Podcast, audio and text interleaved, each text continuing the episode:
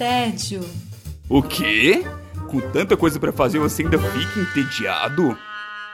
Gasta mais tempo escolhendo o que vai assistir do que assistindo? Ah, então vem com a gente. Vai começar agora o Contra o Tédio.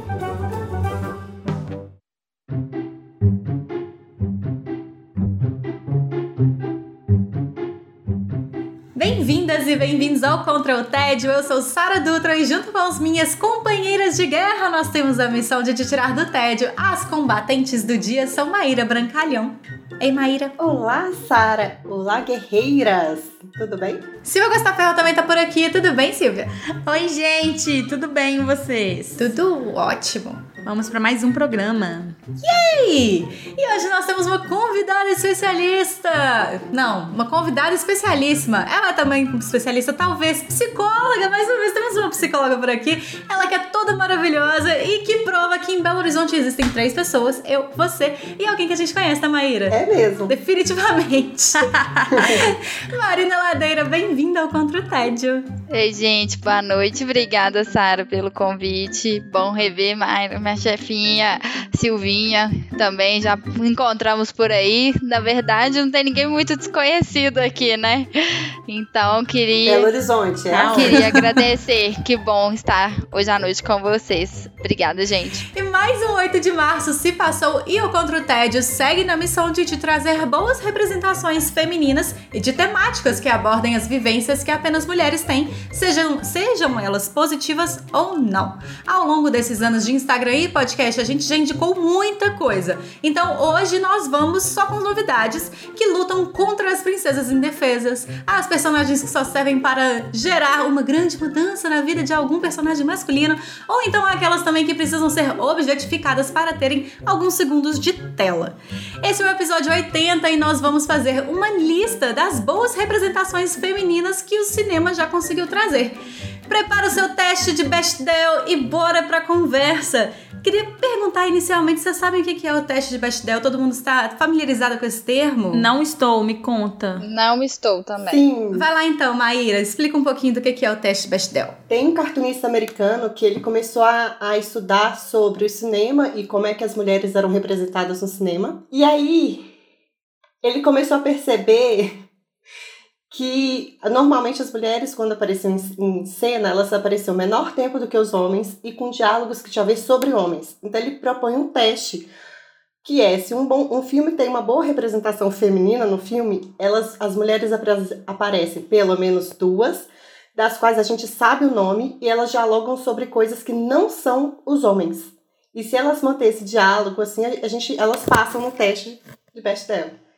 E, e, você pode perceber que isso não é nem um teste tão bom assim, não. porque muito filme que não tem boa representação feminina passa nesse teste, na real, né? Só me fala o nome aqui, é Best Del? Test Del? Bechdel. Bechdel. Bechdel. Bechdel. Ah, tá. Com CH. Beleza. É um teste super famoso, assim, na verdade, que já apareceu há alguns anos, que as pessoas é, usam ele como esse parâmetro, assim, para perceber se um filme ele tem valor nessa, nessa questão da representatividade feminina ou não. Mas é claro também que depende muito de qual que é a proposta do filme, do que está sendo tratado ali. Mas ele já te dá um filtro que ajuda bastante aí. A, quando chega alguma produção que você fique na dúvida, ele já ajuda a tirar isso. Então hoje a gente vai falar de algumas produções de audiovisual que trazem é, é, que trazem personagens femininas que se tem assim uma, uma representatividade mais interessante para nós mesmas mulheres. Maíra, você quer começar, começar hoje com, trazendo alguma produção? Eu quero começar super empolgada trazendo O Diabo Veste Prada. Uh, olha. Eu acho a apresentação bom. O Diabo Veste Prada é um filme de 2006 e que. Começa sua defesa. Pois é.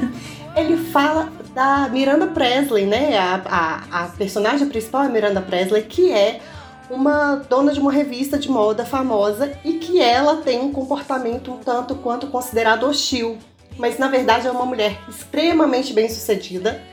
Ela é muito respeitada na área dela e que se ela fosse um homem, a gente não olharia para ela com o olhar que a gente olha. Então, assim, a Miranda Presley jamais olharia. Muito assertiva e ela sabe o que ela quer, ela sabe o que faz sucesso, ela tem muita segurança na carreira dela e o filme retrata duas estagiárias dela que são duas moças jovens, ambiciosas que disputam entre si Então, basicamente, para mim, o Diabo Veste Prada vai ter essa representação feminina de mulheres no meio que seria masculino, no meio de competição, mercado de trabalho, e que a gente às vezes se assusta porque a gente acha Miranda Presley às vezes bastante abusiva, mas se ela fosse um homem a gente não acharia nada disso dela. Não, e assim, completando, é, tem uma parte do filme assim que ela mesma problematiza isso, né? Assim, que ela fala, é, rompi casamentos, tudo em prol, em prol do meu trabalho,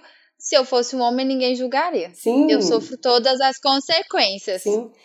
sobre isso, né? Então. E aí, é, claramente, ela tem que abrir mão das fragilidades, das inseguranças, da, da, do que tem dela que a gente consideraria de feminino, que é isso, essa história que a Marina coloca como a parte mais familiar, casamento. Ela abre mão disso por causa da carreira. E a gente olha para ela com um olhar meio assustado, e eu acho que ela merece super estar nessa lista. Olha, ela realmente tem um tra trata assim as subordinadas de uma forma um tanto quanto problemática, mas sim. sim. é, na, na, posição dela de chefe ali, né, de mulher de poder, realmente tem essa, essa parte aí que é muito interessante mesmo. Silvia Costa Ferro, qual é a primeira produção que você vai trazer pra gente neste episódio? Vou trazer é, Adoráveis Mulheres. É um... Uh, Assisti! Ah, é lindo! Eu vou falar do filme de 2019, que é da Greta Gerwig. Gerwig. Uhum. É, que é o mais recente, esse filme já teve. É, é, é, na verdade, é um, é um roteiro de um livro, né? E que já teve umas, sei lá, 5, 6, 7 adaptações para o cinema. A mais recente, essa agora de 2019, concorreu a vários Oscars, inclusive, mas ganhou só de melhor figurino. Enfim. a cara que a Silvia Você tinha que ter visto a cara da Silvia nesse momento. a minha cara já disse tudo. É porque a... eu tô pra ver esse filme há muito tempo e, e não vi, não sei porquê, né? Lista incrível de filmes que limbos, eu tenho pra ver. Limbos da vida. Mas eu gostei muito, inclusive chorei. É... O que é raro. o que é raro. Porque é um drama, é, basicamente é uma família, depois da guerra de. Bem depois mesmo da guerra de secessão dos Estados Unidos, e 1800 e bastantes. É uma família que tem quatro irmãs e cada uma tem é, sua história, seu porém, e gera um pouco em torno de uma, de uma irmã. É, mais feminista, que ela quer fazer é, o rolê dela, que é a. Gente, o nome dessa atriz é difícil demais. É Sarwaz Ronan. Esse aí. Essa daí, Nome moça. difícil do episódio. E ela tá absolutamente incrível. E ela fala. Tem uma, uma parte muito bonita do filme que ela fala, tipo, ah, eu queria que as mulheres não. Tipo, não é só apenas beleza, não é só apenas é, simpatia. A gente, as mulheres também têm talento, as mulheres também têm desejos, as mulheres também têm vontades e capacidades, assim. E ela faz um, um discurso nessa hora e é tipo assim, é muito muito incrível e muito bem feito como como drama, como história, é muito legal. E também essa esse ímpeto que ela tem de, de ir contra a maré, assim. Mal, que eu ia completar que eu acho que tem um ponto assim também da relação com as irmãs, né, com as mulheres da família que é muito delicado e muito forte ao mesmo tempo, assim. E eu tô aqui, tem, sei lá, escutando a Silvia falar e não consigo lembrar de citar que a tia rica, assim, a tia, que a referência é a nossa Miranda do filme anterior. Então, assim, é a mulher poderosa mesmo. Sim. Mary Streep, 2 de 2. Uhum. é, Adoráveis Mulheres é inspirado no livro Mulherzinhas, da Louisa May Alcott. E é, na época que foi lançado, e quando você lê a biografia da, da Alcott, você vê que ela tentou lançar o livro dela de várias formas. E aí, quando você lê Mulherzinha no século XXI, a gente acha o filme um pouco machista, um pouco determinista de como a mulher deveria ser na sociedade. Só que quando você compreende a biografia dela, você vê que ela faz uma jogada muito, muito legal, que é ela pega o assunto e o modo como a sociedade vê as mulheres da época, descreve e coloca uma personagem completamente feminista no meio. Então ela faz uma junção, e aí o livro dela só foi publicado porque tinha essa pegada de como ser uma mulher adequada. Ele chama Mulherzinhas, né? Então, assim, eu acho a história maravilhosa. É, e o que eu vi também de, a respeito de crítica é que esse, de todas as adaptações, ele é o mais feminista mesmo. Uhum. Ele é o que menos. É o que mais é, toma dessa, dessa irmã, a Joe, é, como principal zona, assim, do que os outros. Eu achei isso legal de, de citar. Eu realmente não vi as outras adaptações, até tô interessado em ver. Tem umas muito antigas, inclusive.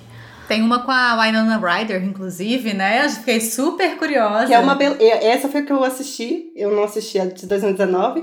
E gosto muito da adaptação da Winona Ryder.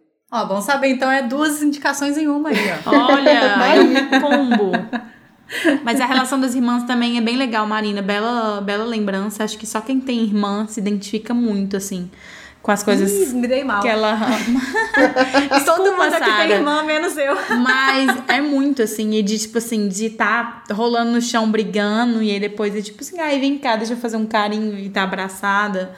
Eu acho que é muito de irmã, assim, esse, esse tá junto, mas tá brigado. É, femininamente falando, né? Tipo, de coisas femininas, por assim dizer. Se é podemos falar assim.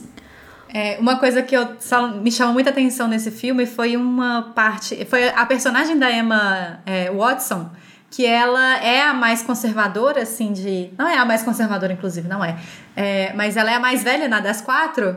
E ela vai por um caminho mais conservador, de certa forma, mas sem aceitar muito do que o tradicionalismo pregava. Então ela tem esse lado conservador, mas já com essa, assim, do tipo, não é que eu não queira nada do que esse mundo conservador me traz, mas eu quero a parte do, dessa tradição do meu jeito. Ela vai pro conservador, mas ela não se submete, né?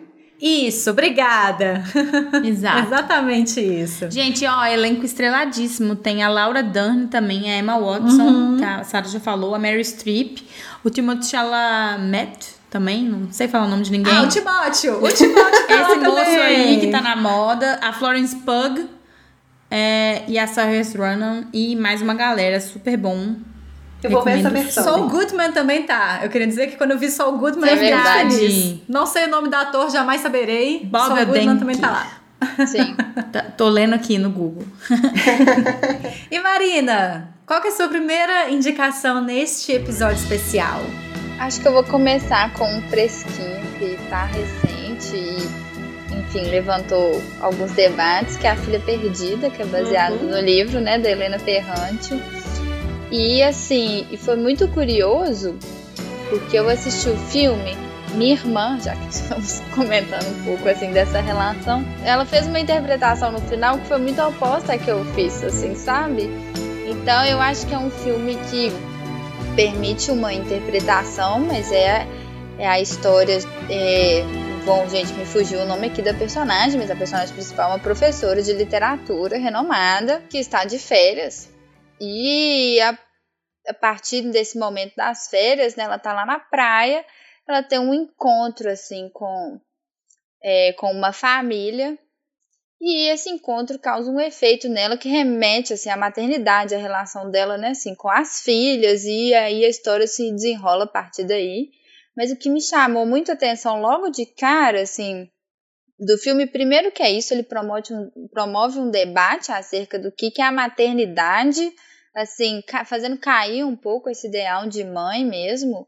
Inclusive, foi um dos debates, né, depois desse filme. Essa mulher é um monstro, essa mulher não Uhum. amou os filhos, e lá, lá, lá, como que ela fez isso e aquilo. Mas o mais, assim, que me tocou, né, assim, enquanto mulher, vendo esse filme, foi que desde as primeiras cenas, ela é constantemente interrompida. Eu ficava assim, nossa, agora ela vai falar do que, que ela faz, agora ela vai falar da vida dela, eu quero conhecer essa mulher. Aí, de repente, vinha alguém, interrompia ela, ou tinha um cara, aí um barulho, e era uma coisa sempre muito. Ou era um choro de uma criança, assim, para dizer que disso também tem algo de insuportável na maternidade, né?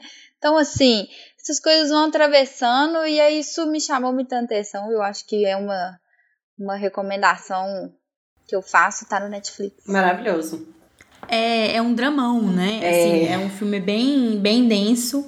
É, eu, eu vi algumas críticas dele também, mas eu acho que ele é muito mais é, impactante para mulheres quanto a essa questão de, de maternidade. Eu sei, eu vi com o Alex e na hora que a gente. Eu saí um pouco impactada para com os assuntos e ele não muito, assim.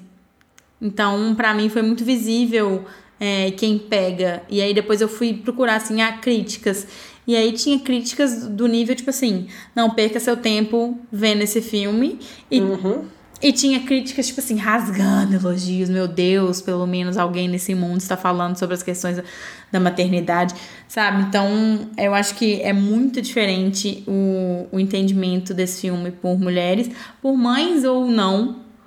É, eu, inclusive, não tenho filhos, mas é, eu consegui me botar muito mais no lugar dela do que, por exemplo, o Alex, meu marido. Tipo, não, não, A gente é criada pra isso também, né? Eu é concordo, uma bosta, mas é, né? eu concordo completamente com a Silvia, assim, acho que tem isso, dessa criação, e a gente consegue já se ver como mãe muito antes de ser mãe, mesmo se a gente não for ser mãe algum dia, né? A gente se coloca lá naquele lugar.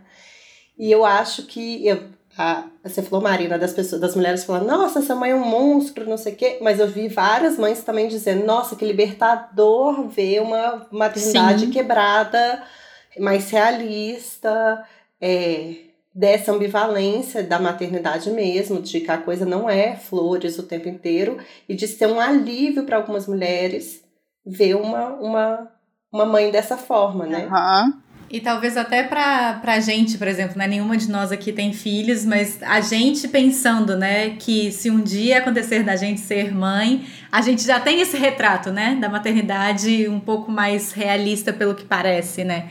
Então, o tipo de julgamento, de auto-julgamento, inclusive, deve ser diferente. Inclusive, é a Maggie Gyllenhaal, é, que é a diretora e a roteirista, né? Além de tudo, é um filme de uma diretora mulher. Que só ela seria capaz, eu acho. Nenhum homem conseguiria fazer esse filme. Não, agora sem zoeira. Concordo. Eu acho que não, não teria condição de um homem fazer um filme. ro- Roteirizar, pelo menos, né? É, ele é baseado no, no livro da Helena Ferrante, né? Assim, Sim. que- então, assim, vem também dessa, dessa história, assim, dessa narrativa literária. Feminina. E- Tipo, Uma, Feminina. uma autora fe- mulher. Uhum. Exatamente. Olha, a minha indicação não é dirigida por uma mulher, muito antes, pelo contrário, é dirigida pelo David Flint. Mas é um filme que pra mim mudou muito minha perspectiva acerca de o que é ser uma mulher fora do padrão esperado da sociedade, sabe? E esse filme se chama Thelma e Louise. Ah, sim. Ah, filme antigo, inclusive, de 1991, mas que naquela época já chegou com o pé na porta, assim. Porque até hoje ele é muito citado como um filme de boa representação feminina.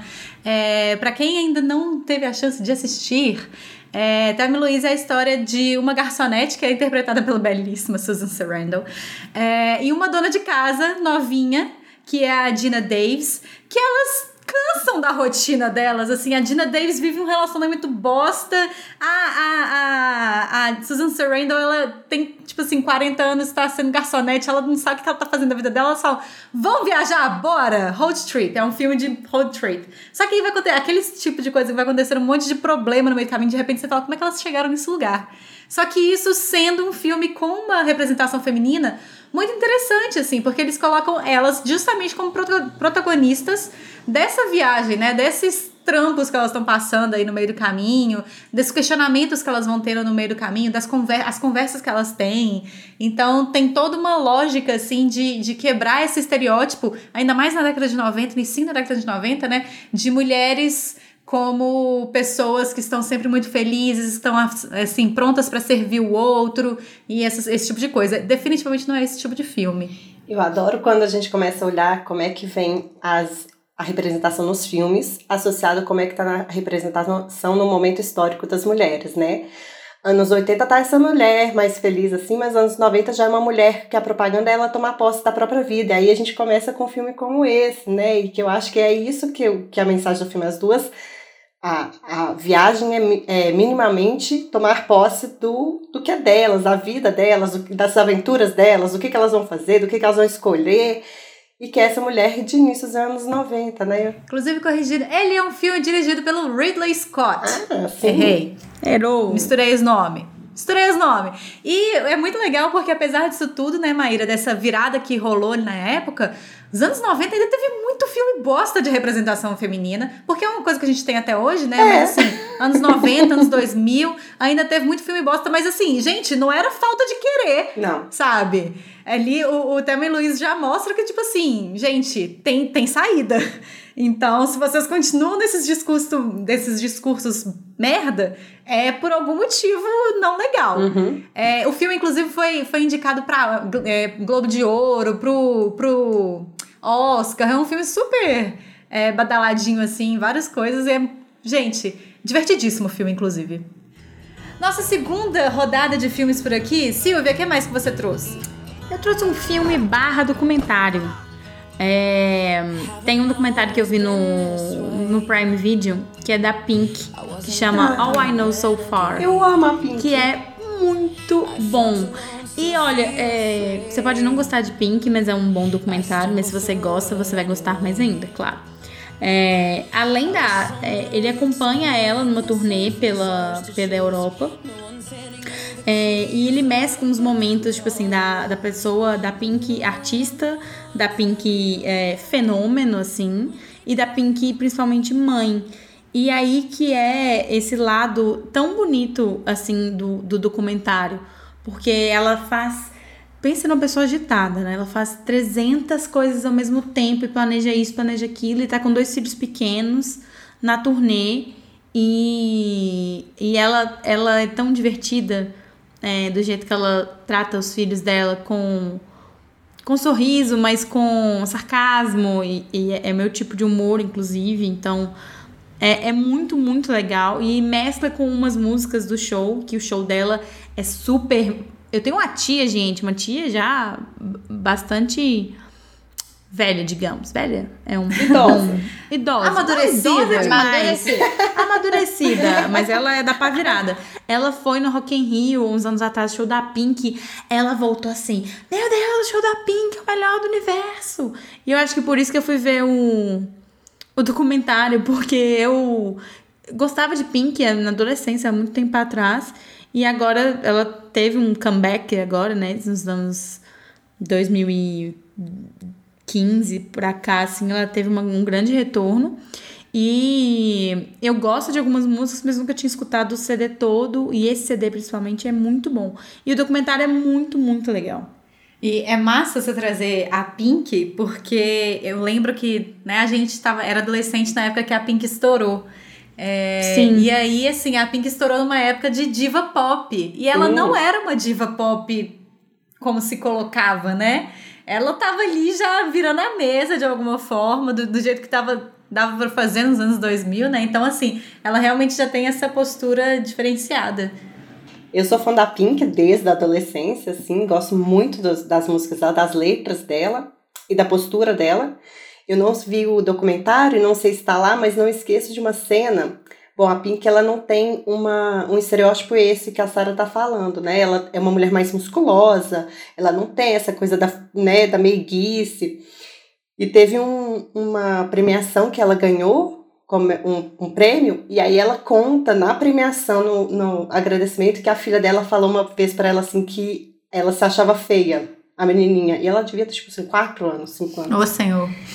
Tá no doc. Pois é, então assista o Doc porque a Pink faz um discurso sobre a filha dela se achar feia que é de arrepiar, assim. É maravilhoso o que, que ela faz falando da, da Nossa, esse filha dela. discurso eu já vi 30 vezes. É muito bom. Eu também. E é muito bonito, assim, que nesse discurso ela traz umas referências super legais, assim, que faz a gente pensar, assim, que tem um.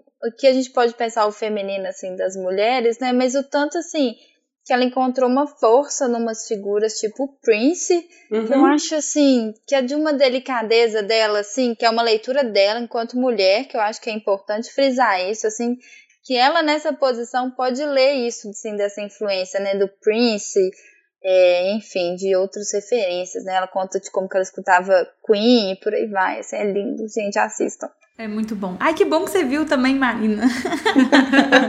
Marina, o que mais que você trouxe pra gente?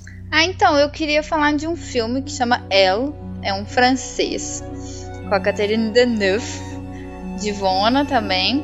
Ele é de 2016, se eu não me engano. E o que eu achei legal nesse filme é que ele traz a, a, essa personagem que é uma chefona, assim, no mundo da tecnologia, dos games. Ela tem um escritório de games, assim, sabe? E ela é super. É, como é que eu vou dizer assim? Os funcionários se sentem intimidados é, com ela. Ela, ela mora numa casa é, sozinha, então ela é muito poderosa, assim, todo mundo fica muito nervoso. Ela é Miranda Presley dos games, gata. Exatamente, assim, Não é? ela, ela é toda assim uma figura de poder que teve um ponto traumático na infância, que tem a ver com o pai dela, não vou dar muitos detalhes, e tem algo disso que reverbera na vida dela, é, até que tem um outro também, assim, um outro ato traumático logo no início do filme que tem a ver com é, com esse encontro com um homem e aí ela. A história toda se desenvolve a partir daí. É um pouco de um suspense, com uma certa. com um certo drama. Assim, um filme, é um filme tenso, você fica meio tenso, assim, com vendo o que, que ela vai fazer, e ao mesmo tempo ela é uma mulher tão corajosa, assim, porque chega num ponto que ela sustenta umas posições na vida, principalmente com os homens, né? Assim, liderando homens, o, o, as coisas que aconteceram com ela do nível traumático, dos relacionamentos dela, que você fica assim, poxa vida, que mulher assim que tá ali assumindo um ponto de satisfação, sem ficar enganada com aquilo que foi difícil de lidar, sabe? Então, fica essa minha sugestão. Ela. A gente não espera esse tema para um filme francês, é, né? É verdade. Não, mas também não quer dizer que ele é feliz, não. Não, não sem grandes expectativas. ele é, eu acho ele inspirado, mas é a felicidade, acho que isso tá um pouco longe não, Eu não achei que era Nos filmes eu gosto muito de comédias francesas. Eu não tava indo pro cam pra esse caminho também com a sua descrição, não. Bom, pra usar um clichê dos filmes franceses. Arthur que fala isso, Arthur fala, nossa, não aguento filme francês, é sempre triste, tá? Poxa vida. Gente, mas é, às vezes a realidade bate a porta. Já que a gente tá fazendo essa tour aí fora do mercado. No mercado aí de filmes em inglês, vou lembrar de um filme brasileiro que eu amo de paixão, amo profundamente, que é Que Horas Ela Volta. Ah, é um ótimo. filme que foi que era de 2015. Gente, eu amo essa, esse filme. Eu amo a personagem da Val. Eu não consigo tirar a forminha de gelo da minha geladeira sem pensar na Val falando que você tem que ser muito ruim, uma pessoa muito ruim para colocar a forminha de gelo vazia. vazia de volta no congelador. Então, assim, é um filme que me marcou muito por vários motivos, mas principalmente porque para mim ele tem três representações de mulheres muito legais. É, apesar de ser um filme ali que passa muito pela disputa de classes, né, por questões econômicas, regionalidade e tudo mais, também tem esse, esse lugar assim de três mulheres completamente diferentes uma das outras, né, que é a Val, que é a personagem da Regina Casé, que interpreta essa, essa nordestina que foi para São Paulo para tentar uma vida melhor e se, e se coloca num subemprego porque ela acredita que aquilo vale, o esforço vale para que a filha dela seja feliz. Tem a Jéssica, a famosíssima Jéssica, que vai vem né, para São Paulo para fazer vestibular e, e, e acaba com os sonhos da, da, da baixa burguesia ali, de alguma forma, né? É, com todo o seu temperamento de quem não vai abaixar a cabeça, que veio do Nordeste sim, que não vai abaixar a cabeça para ninguém não. E aí você ainda tem a Dona Bárbara, assim, que a Dona Bárbara é assim o punho de ferro da família que, que ela leva ali. Então, você tem para mim essas três representações de mulheres assim muito diferentes uma das outras, mas que são mulheres muito reais, assim, uhum. a gente uhum. vê esses tipos de mulheres em tudo quanto é ambiente. É, você pensar que Dona Bárbara aí meio que tá de novo ali de, perto da Miranda, né, de alguma forma. É, e aí você tem essas essas três mulheres convivendo e elas não precisam ser amigas, elas não precisam se dar bem. É, elas têm diálogos, lembrando lá do, do teste Bechdel, elas têm diálogos que não são sobre homens e não necessariamente são diálogos de amizade. Sim. Não necessariamente são diálogos felizes ou de amor, né? Que também é outra coisa que se coloca, eventualmente, assim, aparece em filmes, que é que então as mulheres são todas muito amigas, muito felizes, muito, e, e, e to, todas caminhamos juntas. Não. Né? Você não precisa ser amiga de todo mundo, não. Maíra, o que mais que você traz pra gente? Eu trago um filme antigo, assim, antigo pra gente, não é tão antigo assim, que eu assisti quando eu era pré-adolescente, que chama Tomates Verdes Fritos. E é um filme que me marcou imensamente e a minha visão sobre mulher, né? Ele conta a história de uma dona de casa, a Evelyn, e ela vai com o marido visitar a sogra no asilo. Só que a sogra nunca deixa ela entrar no quarto, então ela fica ali do ladinho de fora. E ali do lado de fora, ela acaba encontrando a senhorinha que é a Nini. E a Nini para para contar a cada visita um pouquinho da história, de uma história de uma mulher. Na verdade, duas, da Id e da Ruth. E a Id e a Ruth são mulheres extremamente é, é, corajosas, elas tocam o próprio negócio e elas são aventureiras, são duas amigas. Né? Na verdade, a Id tinha, tinha um irmão, que esse irmão morre na linha do trem, e a Ruth era namorada desse irmão, e elas se aproximam nessa, nesse luto. E aí a dona Nini, a senhorinha, começa a contar essa história e vai cativando cada vez mais a Evelyn a reavaliar a vida dela como dona de casa. E essa dona de casa passa a ser uma pessoa extremamente inspirada em várias coisas por causa dessa história, que é uma história de mulheres. De mulheres interessantes, mulheres fortes e mulheres de uma realidade diferente da dela. Bom, o resto vocês vão precisar ver o filme, porque é um filme com, com reviravoltas e plot twists interessantes. Você acredita é um... que eu nunca vi esse filme? Nossa, ele é lindo. Eu sei de, de cor o que, que é, mas eu nunca vi. Eu acho que passou a época e nunca voltei nele. E é por causa desse filme eu gosto de comer tomates verdes fritos, gatinhas, tipo. Mas enfim, é um filme que me cativa muito, são representações femininas de uma outra época. A história que, que a dona Nini conta é uma história de 1970, mais ou menos, 60, por aí. Ou talvez. É, acho que é talvez por aí. É, por aí. É. E então, assim, elas são histórias de outras épocas, mas que cativam a gente pelo perfil dessas mulheres. Tanto da senhorinha no asilo, a dona de casa e as duas mulheres que são as personagens da história contada. Todas as quatro representações femininas são super interessantes e vale a pena ver. Ah, eu vou ver depois conto. Eu sempre Me quis ver esse filme só não. Leva pro nosso episódio depois. Boa. E aí, Silvia, o que mais que você tem? Gente, agora eu vou trazer é, uma, um stand-up. É um filme, eu tô roubando Silvia um pouquinho. stand-ups. É um filme, mas é um stand-up. É, todo mundo, eu ouvi falar uns anos atrás, todo mundo, se você não ouviu, tá errado é, da Hannah Gadsby com um show dela na net. Inclusive tá errado porque você já ensinou, já falou dele no Já falei, mas não foi só de mim que veio, tipo assim, rolou um burburinho geral, principalmente é, no circuito entre mulheres e tal, porque era uma, um stand-up muito diferente. Inclusive a propaganda, sem diminuir o formato, mas a propaganda era, mesmo que você não goste de stand-up, vá ver na net, porque é muito bom. E agora a. Foi gravado em 2019, eu acho, mas a Hannah Gatsby fez outro especial na Netflix que chama Douglas. E é muito, muito, muito, muito, muito bom também. E, é, e ao contrário daquele lá que ela usa, ela ainda usa é, as abordagens dela, porque é a característica dela de usar questões de trauma, questões é, polêmicas para fazer parte do humor dela. Ela ao contrário do que ela usa no, no outro show, ela usa muito do padrão stand-up. Só que hum. desvirtuando do jeito dela. E aí, assim, misógino não passa longe passa mal, é, é, antivax passa mal, machismo passa mal. E ela é Já muito gostei. engraçada. E ela ela sabe muito de arte também, então ela faz uma. E ela critica os críticos dela que fala assim, ah, porque você deu foi uma palestrinha no, na net. E ela fala, não, vocês querem ver uma palestrinha? Ela começa a dar uma palestra sobre arte.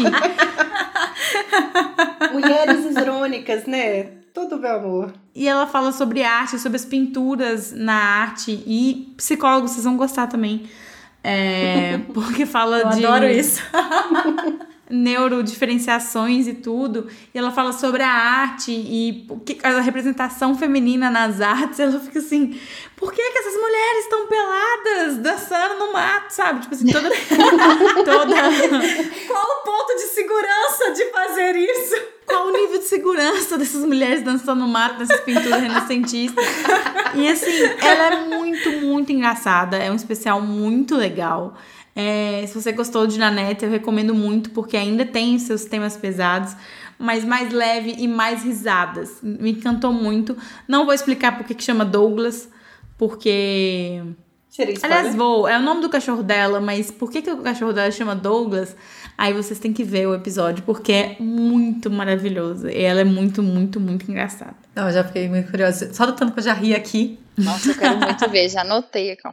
Eu já vi três vezes, gente. Eu sou um pouco exagerada com stand-up. Ligeiramente exagerada. É porque tem hora que eu, tipo, ah, sei lá, tô cozinhando, tô fazendo, literalmente, fazendo capa do Contra o Tédio. Aí eu vou e boto um, uma coisa que eu já vi pra tocar na TV. Já sabemos que Silvia está fazendo a capa deste contra o Ted, deste episódio, ou, é, é, é, assistindo Douglas. Eu já vi o Pink, assim, pela segunda vez e, na net, e Douglas, perdão, pela segunda e terceira vez. Aí, ó. Muito bom. É isso. Marina, vamos lá. Sua próxima indicação qual é? Então, assim, eu, eu tô querendo dividir uma coisa que eu tô achando muito bom, assim, muito bom estar aqui, muito boa essa conversa, porque eu fiz uma seleção é, de cinco filmes, aí, mas antes eram cinco filmes, duas séries.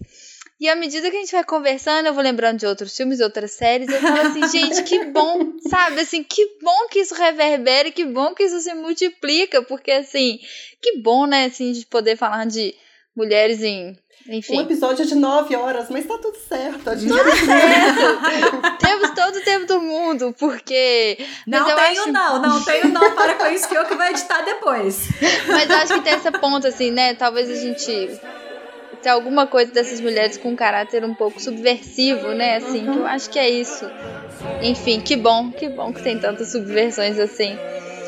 É, eu vou escolher um, assim, que é um pouco. Bom, tô um pouco na dúvida, mas acho que eu vou seguir na, na, na linha da Silvia, que vai pra essa coisa do humor, assim, e aí é uma produção acho que a maioria talvez já conheça, que é Fleabag. Foi super premiada. Inclusive, Sim. esqueci o nome da diretora barra atriz, né? Quem conduz Fleabag. Parece que vai ter novos Phoebe. lançamentos. Phoebe! Exatamente. Gente, eu sou ruim com nomes, eu confesso. Phoebe Waller-Bridge. Mas assim, primeiro que é uma série já com começo, meio e fim, que eu particularmente acho importante. Mas é.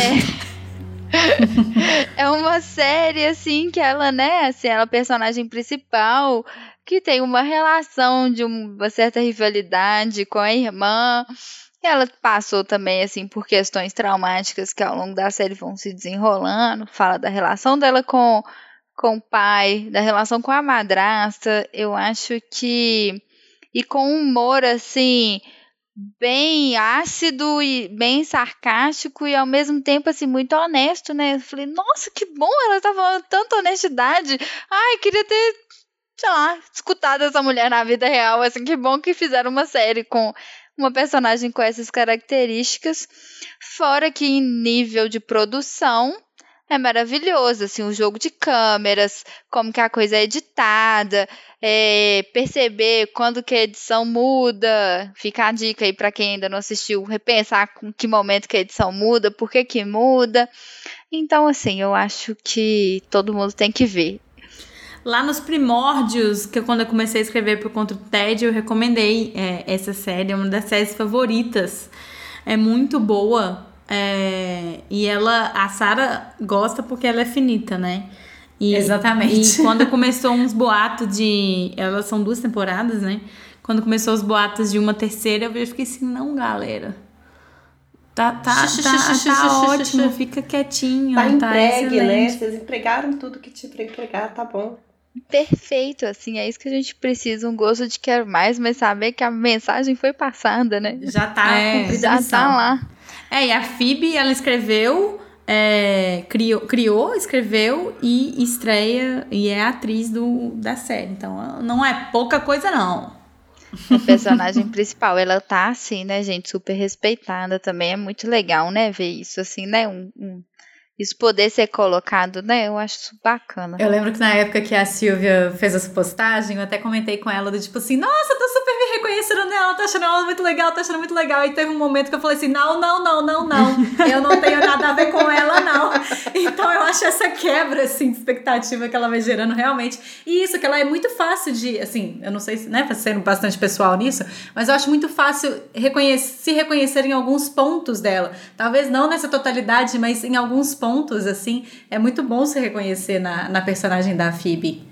Eu acho que a gente reconhece, assim, nessa condição dela mesma, assim, é... como é que eu vou dizer? Ah, eu acho não é bem assim humana, não, mas eu, ela poder transmitir os dilemas dela, assim, sabe? Que ela vive, ela poder escancarar isso, assim. Eu acho que isso é um ponto, é um ato corajoso. Ela faz isso com o recurso do humor, mas é, eu acho que é, assim, muito corajoso. Eu acho uma série bem legal.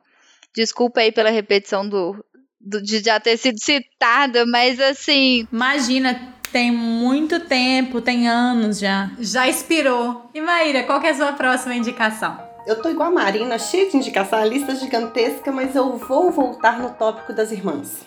Né? Para quem tem irmãs por aqui, foi mal, Sara, mas. Né? tudo bem, tudo bem. Eu, eu preciso falar de um filme que, quando as minhas irmãs assistiram, eu não tinha assistido ainda, e elas, tiver, elas me ligaram, salvaram no pendrive e trouxeram na minha casa para eu assistir por causa da representação feminina desse filme, que é Frozen. Olha! Ah, que fofo seus irmãs que levaram Frozen pra assistir. Elas, elas trouxeram na minha casa para assistir e fizeram questão, falaram, não, você precisa assistir porque é um filme sobre irmãs. E é isso, acho que é um filme que tá mais do que né, assistido por todo mundo. Ele sai do padrão princesa da Disney, o homem vai salvar. Ele até tem né, personagens masculinos, mas não é sobre o romance entre um homem e uma mulher. É sobre uma mulher que quer ser ela mesma e ela vai buscar a liberdade de ser ela mesma, mesmo que seja numa montanha gelada. E é a sua irmã que ama ela demais e ela ama demais a irmã para protegê-la também. Então é dessa troca e esse amor de irmãs. Então eu acho que Frozen tem uma representação feminina extremamente forte. É, não, não não sou tão fã de Frozen 2, as continuidades realmente assim não é lá me cativam tanto. Mas de fato, o filme de 2014, o Frozen, é um filme que para mim tem uma representação feminina forte. E aí precisou do pessoal começar a colocar a ideia de que é, na verdade a irmã era lésbica ou qualquer coisa. Gente, não precisa ter um par romântico. Deixa ela ser. É, não. Let it go. Tipo, Let it go, galera. Mas eu ia achar legal se tivesse no Frozen 2 uma menção assim, uma suspeita, assim. Eu ia achar muito legal. Eu ia achar, legal pela Disney, né? E pelo tradicionalismo Sim, exatamente. das princesas, é. né? Eu adoro uma cena do. No 1 eu acho que tem que ter porra nenhuma mesmo, não. Mas lá no 2, já que já é o 2, ah, gente, coloca ali, deixa uma sementinha, sabe? Eu adoro uma cena daquele, o Ralph no mundo da internet, Ralph? Ralph quebrando a internet. Quebrando a internet. Que a baixinha lá entra no quarto cheio de princesa e aí todas falam, tipo assim, você foi sequestrada? Você foi não sei o quê? E aí, tipo, ela fala... Você tem uma mãe assim? Você tem não sei o quê? E ela fica, não, manas, tá tudo bem com vocês? Porque as princesas da Disney... psicólogo? as princesas da Disney é, assim, fizeram parte de todas as nossas criações, né? Eu acho que todo mundo foi influenciado por elas, mas hoje já existe essa crítica dessa representação feminina que a Disney colocou, que a gente precisava de um, de um príncipe beijando a gente quando tá morta, né? Assim, ou tá dormindo. Qual foi, né? E que Frozen quebra, acho que é um dos primeiros. O Mulan quebra isso antes. Muito antes. E, na verdade, tem vários filmes que quebram isso antes, mas é porque nenhum deles tem o, ficou tão popular quanto Sim. Frozen. Eu acompanho a Disney e vejo várias quebras, mas Frozen foi de uma forma. Acho que vários foram ali tomando na cara, né? É, tipo, você pensar em Mulan, Valente, Princesa e o Sapo, Enrolados. Vários vão tomando na cara, mas é porque Frozen chegou, chegou num patamar lugar. muito absurdo. Chegou num patamar muito acima. Valente é, foi bem Valente, famoso também. Não, Valente tem a, tem a fala maravilhosa, que é eu sou Merida Mac, Mac, não sei o sobrenome dela, e eu vou lutar pela minha própria mão, Sim, sabe? ela é maravilhosa. Então, assim, é, e ela fala no final, gente, a gente é muito novo para casar, você não acha, não? Sim, mas eu acho que tem uma coisa do contexto social que favorece a discussão também, né? Isso que a gente falou de Adoráveis Mulheres, por exemplo, assim a coisa tava lá, né? Assim, Se a gente for pensar também na luta feminista, a coisa tava lá, tava tudo uma galera já querendo votar, e demorou um tempão, assim, e, e todas as coisas que, que a gente vem lutando, né, assim, a coisa tá lá. A gente precisa de um discurso que favoreça, às vezes, também, né, assim, para aparecer. É uma é uma é uma, um processo, né? Esse, o feminismo vem vindo com esse processo e invariavelmente o cinema vai trazendo junto o que, que o momento atual vai, vai dizendo de como está a mulher no mundo, né? E aí Frozen, de fato, 2014 já tá para colocar uma mulher que vai que não tá nem aí pro frio, porque o frio nunca incomoda ela de toda forma. É, eu queria só deixar, já que eu deixei a fala de, de Valente, porque tem essas duas falas de personagens femininos da Disney que eu sou completamente encantada, que eles tenham conseguido colocar isso no filme que é essa do, da Valente falando que a Merida falando que ela vai lutar pela própria mão e a Mulan falando com o Shang. É, você acreditava em Ping, que é o nome dela de soldado, porque seria diferente com Mulan. Sim. É, então, assim, isso lá em 98. Uhum. É, então, esse movimento ele vai acontecendo, mas as pessoas não percebem. Tanto que quando eu escrevi o texto sobre Mulan, é uma coisa que eu já vi muitas discussões na internet sobre isso. O maior vilão de Mulan não são os Unos, é o machismo. É, então, é uma. Esse assunto tá batendo ali na porta há um tempo.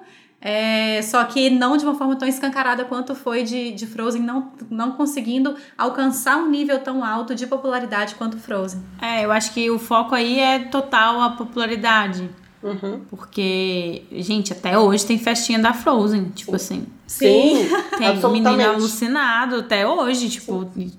Tem tempo. Na minha família, para você entrar na minha família atualmente, você tem que gostar de Frozen. Inclusive, são quase 10 anos, né, de lançamento Sim. do filme. Foi de 2014, quase Sim. 10 anos de lançamento de filme e, e tá segue aí, ó. Fortíssimo. forte. Mas aí é toda a minha homenagem às irmãs também, não só a representação feminina, mas esse amor e afeto, né, de irmã, que é uma delícia. Legal demais. Eu vou trazer um outro filme que também tá fora desse circuito mais blockbuster, que é Elisa e Marcela, uh, que é um filme espanhol de 2019. Ele conta a história do único casamento lésbico já realizado pela Igreja Católica, um casamento que nunca foi anulado, inclusive.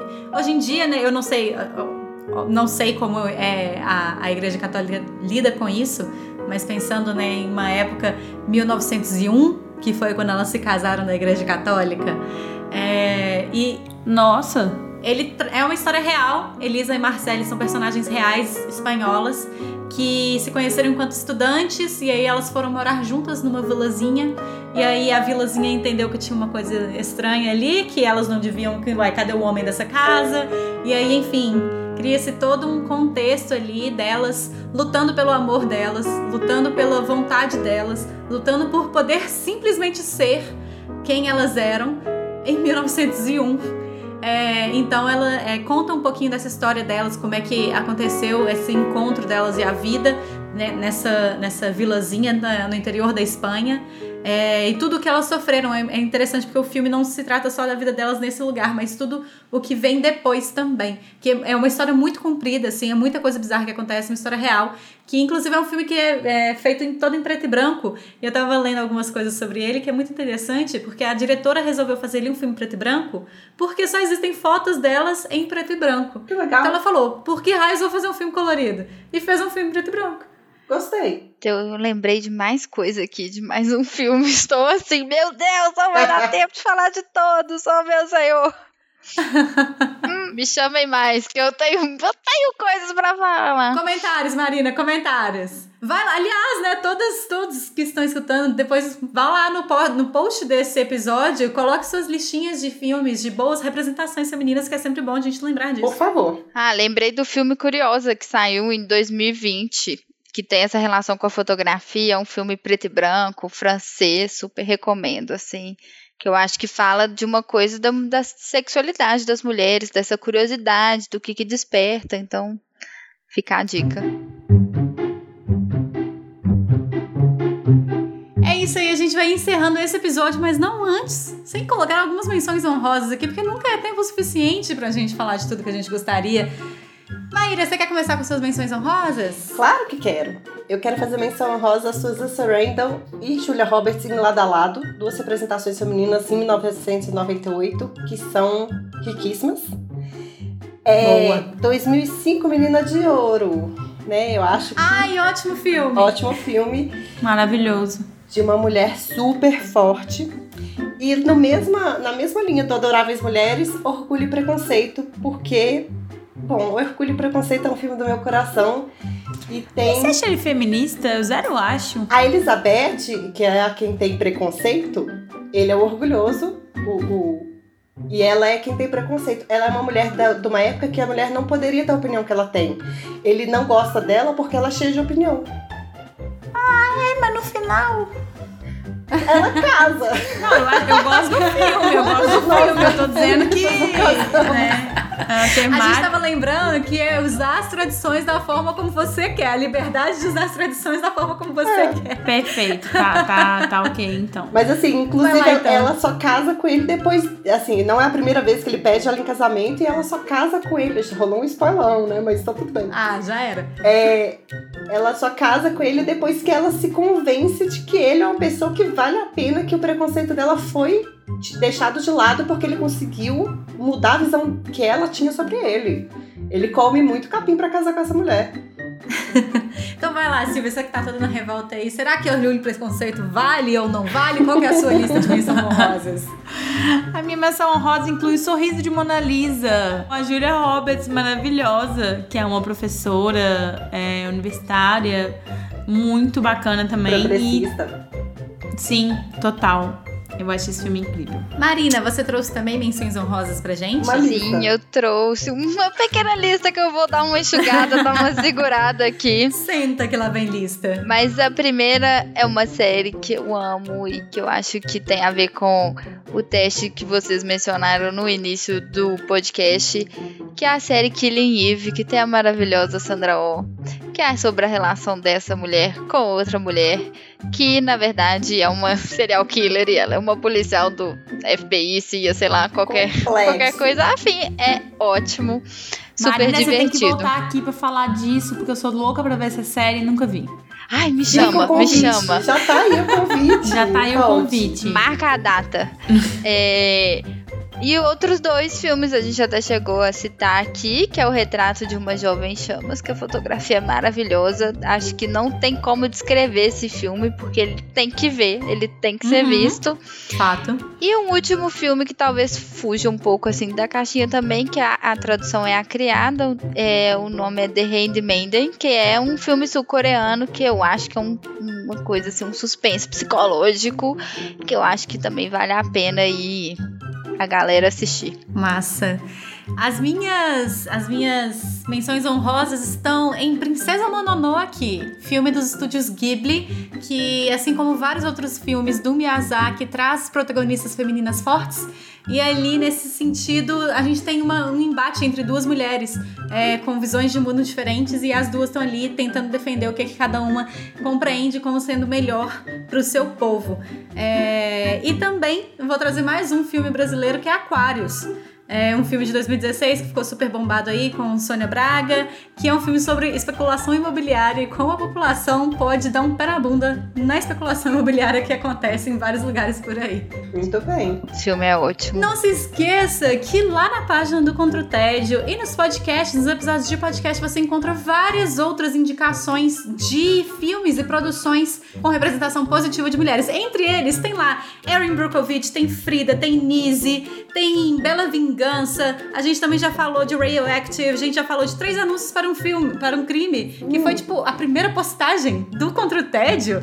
É, já falou de Estrelas Além do Tempo, já falou de Enola Holmes, enfim, tem um monte de produção que você encontra no Contra o Tédio com boas representações femininas. Se tiver na dúvida, manda mensagem pra gente que a gente indica de novo também.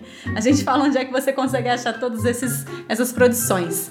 Marina Ladeira, muito obrigada pela sua participação nesse especial. Ai, gente, eu que agradeço. Obrigada, meninas. Foi ótimo. Nossa, me chamem mais mesmo. Estou pronta. Já tá convidada. Foi ótimo, tá convidada já. Você não tem mais opção, você vai vir pra falar de Killing Eve, você não entendeu essa parte, E né? obrigada contra o tédio, que realmente, assim, é uma fonte que eu vou lá beber dela volta e meia, Yeah. então muito obrigada, gente. Foi uma honra. Maíra Brancalhão, boa noite, até mais ver. Boa noite, Sarita. Boa noite, meninas, guerreiras de plantão. né? Feliz Dia Internacional da Mulher Atrasado. Até mais. Sempre é dia de desejar uma boa luta pra gente, porque ela tá sempre Todos aí os dias matar. são dias de luta. Feliz março. Todos os dias são dias de luta. Feliz março. Feliz resistência. Silvia Costa Ferro, até mais. Tchau, gente. Até a próxima. Eu sou Sara do Trovão ficando por aqui. Um beijo, até mais. Tchau. Julia Hopper. Julia. Esse nem é tão difícil. Julia Roberts.